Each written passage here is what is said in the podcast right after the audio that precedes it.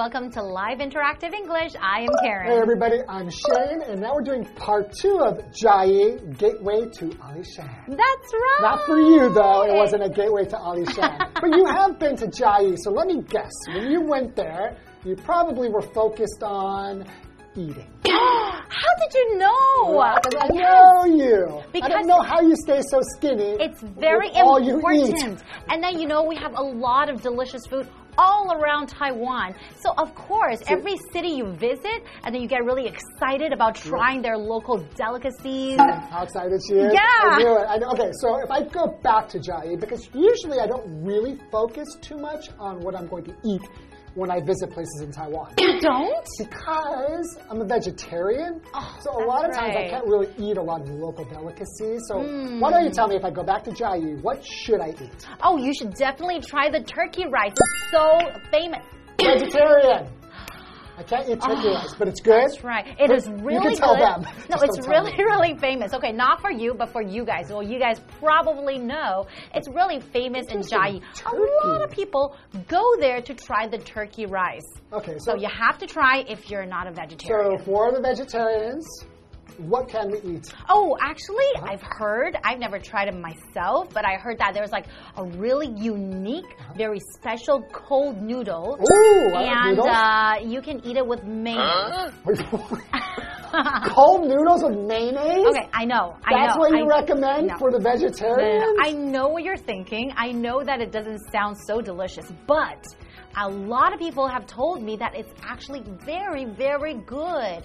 Okay. So you have to try. And then I know there's another like popular, you know, juice that people drink. They put a lot of different types of fruit together, sometimes three different kinds, four different kinds, okay. five different kind of fruit together. It's healthy How about six too. different kinds? Ah, I don't know. Maybe you could ask. All right, well, let's find out more about Chiayi Gateway All right.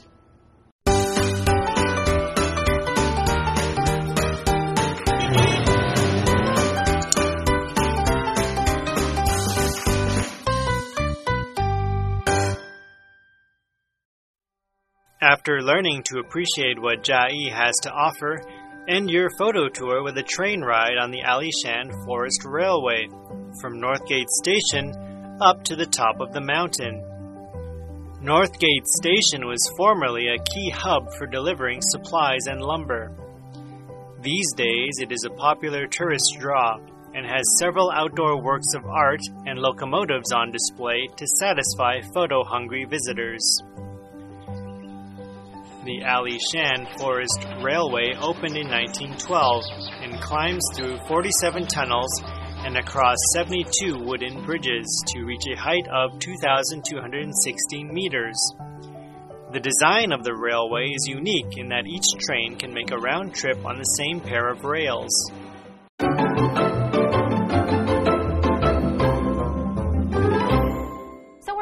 Part two of Chiayi Gateway to Alishan today, right? Yes. I wonder what we're going to learn. I'm excited. Okay, well, let's find out. All right. After learning to appreciate what Chiayi has to offer, end your photo tour with a train ride on the Alishan Forest Railway Hmm. from Northgate Station up to the top of the mountain.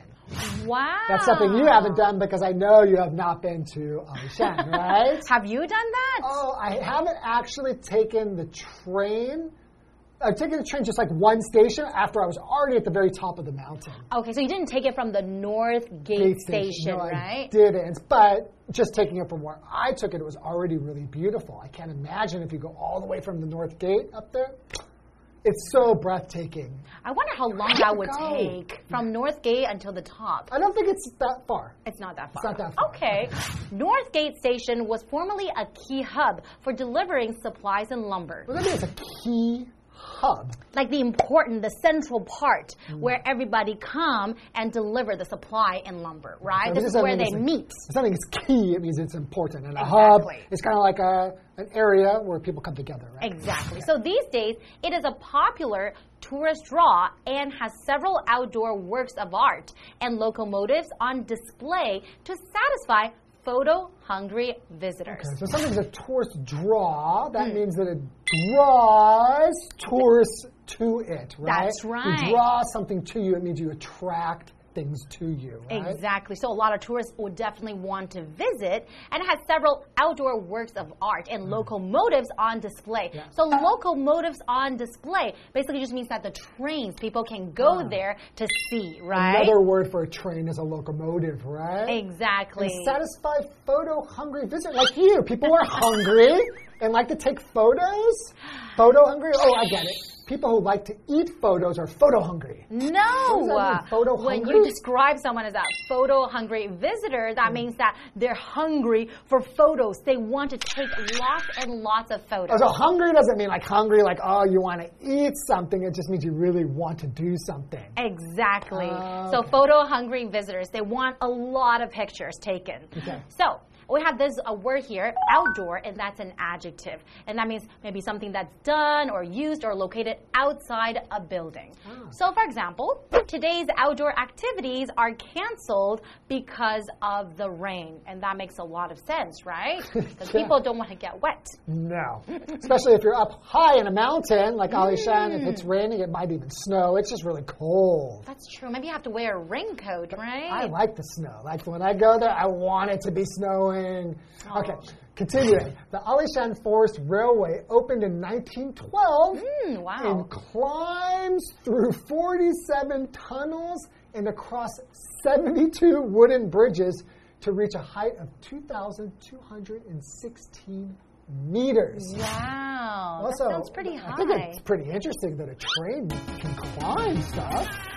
It just means that like it's going up in the mountains, Uh, right? climbing just means to like go up in elevation. That's right? right. It's getting higher and higher and higher. So we have this word here, tunnel. Yeah. And what does that mean? So a tunnel is a passage that goes underground or through a hill, etc. Mm, That's right. Uh, so, for example, you could say, once we entered the tunnel, I couldn't make any calls with my cell phone. because you don't have any reception when you're in the tunnel, right? Yeah, there are a lot of really cool tunnels. Like I did walk up to a tunnel from the place that I stayed in Alishan, Hmm. and it was really, really cool. It was quite a hike, and it kind of hurt my foot because I was stepping on a lot of rocks there. But the view from up there, it's a part of the railway that's not um, usable anymore. Okay. So it was a bit dangerous, but that's what made it so cool. And was Wow. a beautiful view.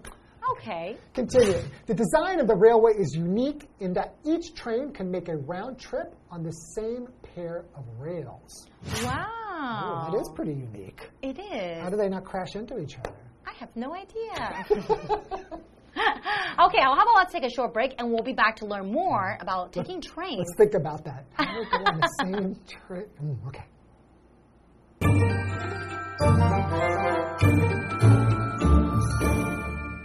Hello，大家好，我是 Hanny。今天我们要继续我们的嘉义之旅。那课文建议说，可以乘坐阿里山林业铁路的火车，从北门驿搭到山顶。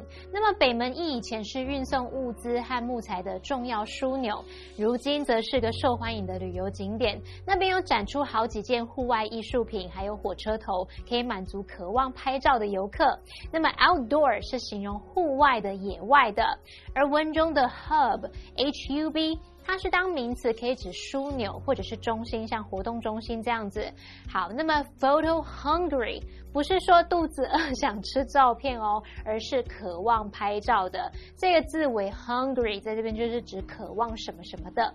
好，那课文接着写到说，阿里山林业铁路在一九一二年开通，沿途穿越了四十七条隧道，经过七十二座木桥，然后爬升到两千两百一十六公尺的高度。诶，铁道的设计非常独特，因为每一列火车呢都可以在同一对铁轨上往返哦。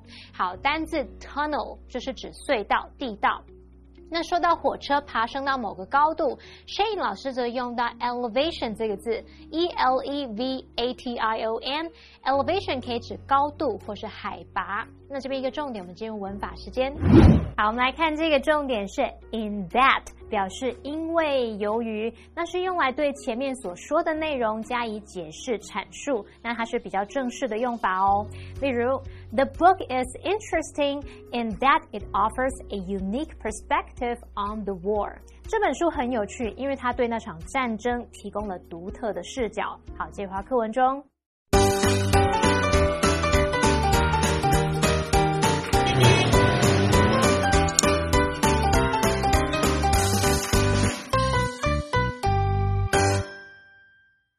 Train ride to the top of the mountain is regarded by many as one of the most beautiful in the world and attracts visitors from all over.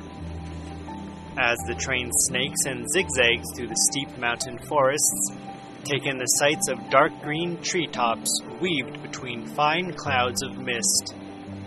It's the perfect way to conclude your Chiayi vacation.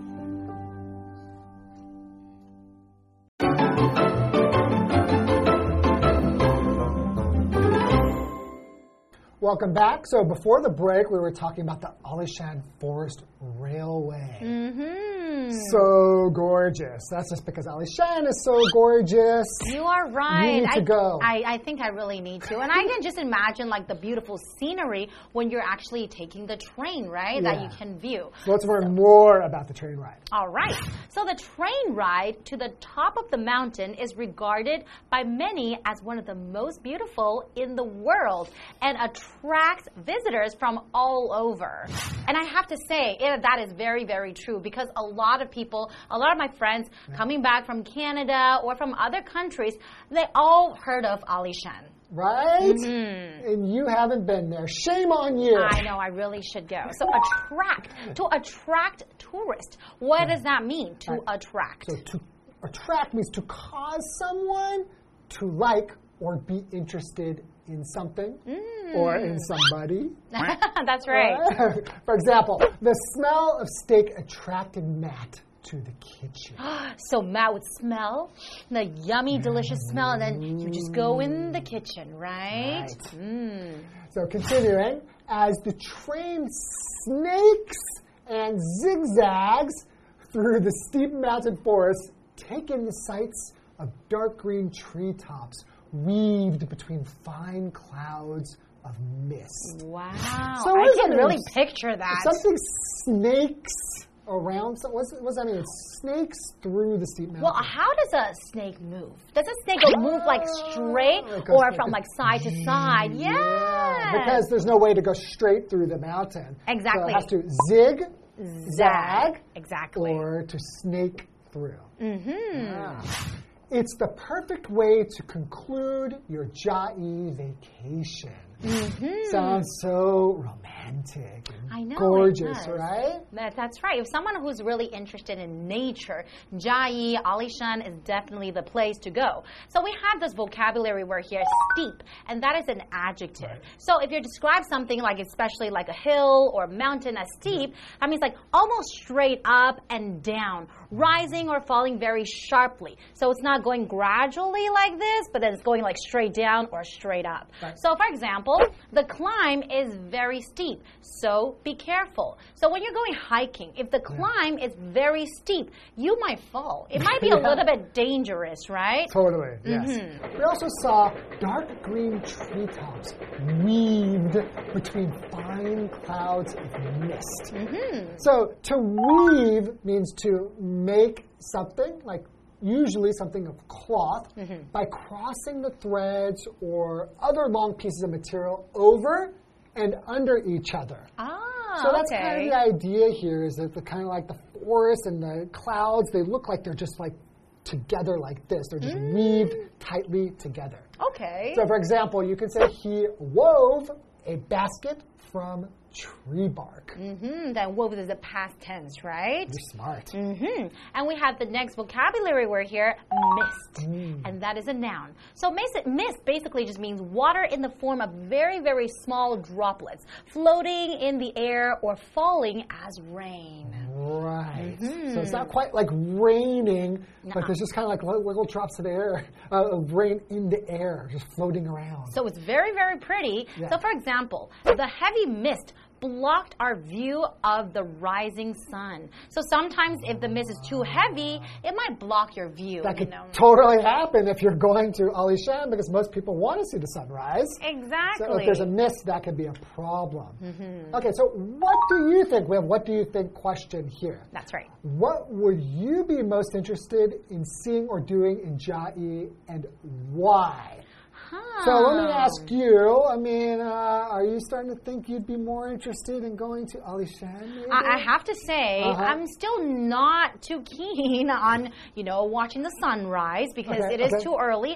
But I would love to go on the train ride because the Ah. train ride actually sounds very, very beautiful and it's very unique in its own way. So it's probably very different from other places when I take the train, right? Right. Hmm. For me, I think I just want to go and explore some things that are off the beaten path.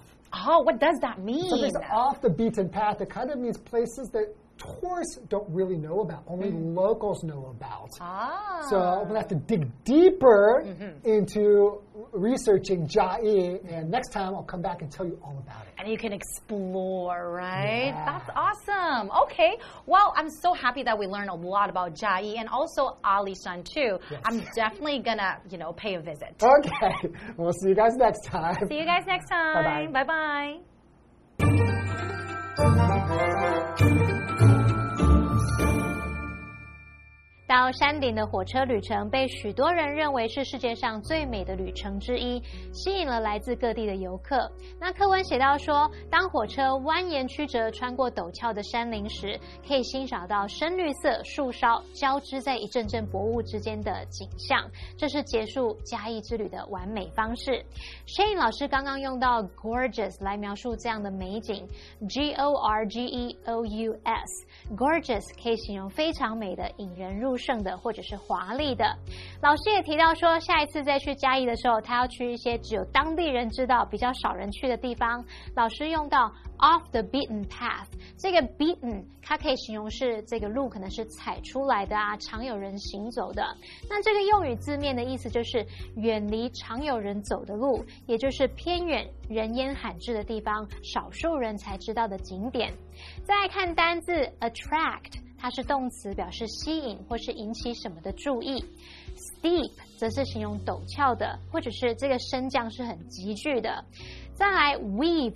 这个动词表示编织、交织，或者是指迂回行进、穿行。还有 mist 表示薄雾或是水汽。Karen 老师解释的时候，他用到 droplet。drop 后面加上 let，构成这个名词，可以指一小滴、微小的水滴。好，这边两个重点，我们进入文法时间。好，来看第一个重点是 regard somebody or something as 加上名词或动名词，可以表达认为或者是把什么什么看作什么什么。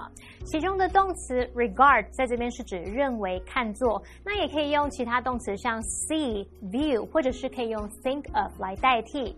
我们来看它的被动用法，则是用 somebody or something be regarded as。be seen as, be viewed as, be thought of as，再加名词或动名词。例如，interrupting is regarded as rude，打断别人说话被认为是不礼貌的。好，另外动词 consider 也可以表达认为，但是这时候不是搭配介系词 as 咯。我们来看它的主动用法是 consider somebody or something to be，再加名词或形容词，那么 to be 可以省略。被动用法则是 somebody or something be considered to be 加上名词或形容词，那么同样 to be 可以省略。例如，the actress is considered a fashion icon，那位女演员被视为时尚指标。好，再来看到下一个重点是 take in 的不同意思。那首先第一个意思可以用它表达说观看啊、欣赏，可能像是电视、电影、风景等等。像 We sat on the beach and took in the view，我们坐在沙滩上欣赏景色。第二个意思则是表达领会、理解、吸收，像是吸收讯息啊、资料、知识等等。例如，There was too much information to take in，有太多资讯让人无法吸收了。好啦，那么以上是今天的讲解，同学别走开，马上回哦。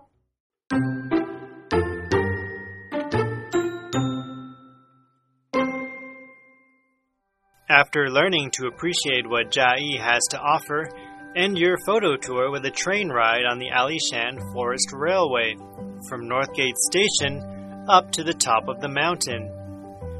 Northgate Station was formerly a key hub for delivering supplies and lumber.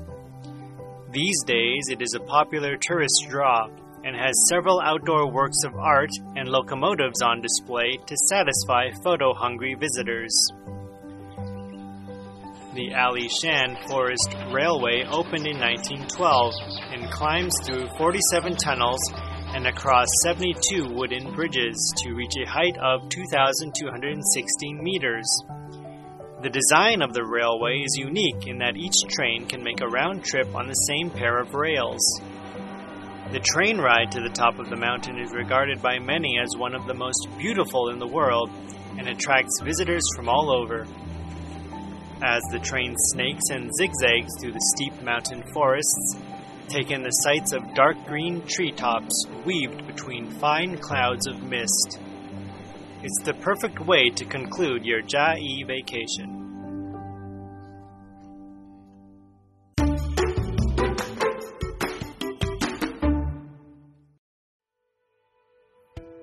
Hi, I'm Steven.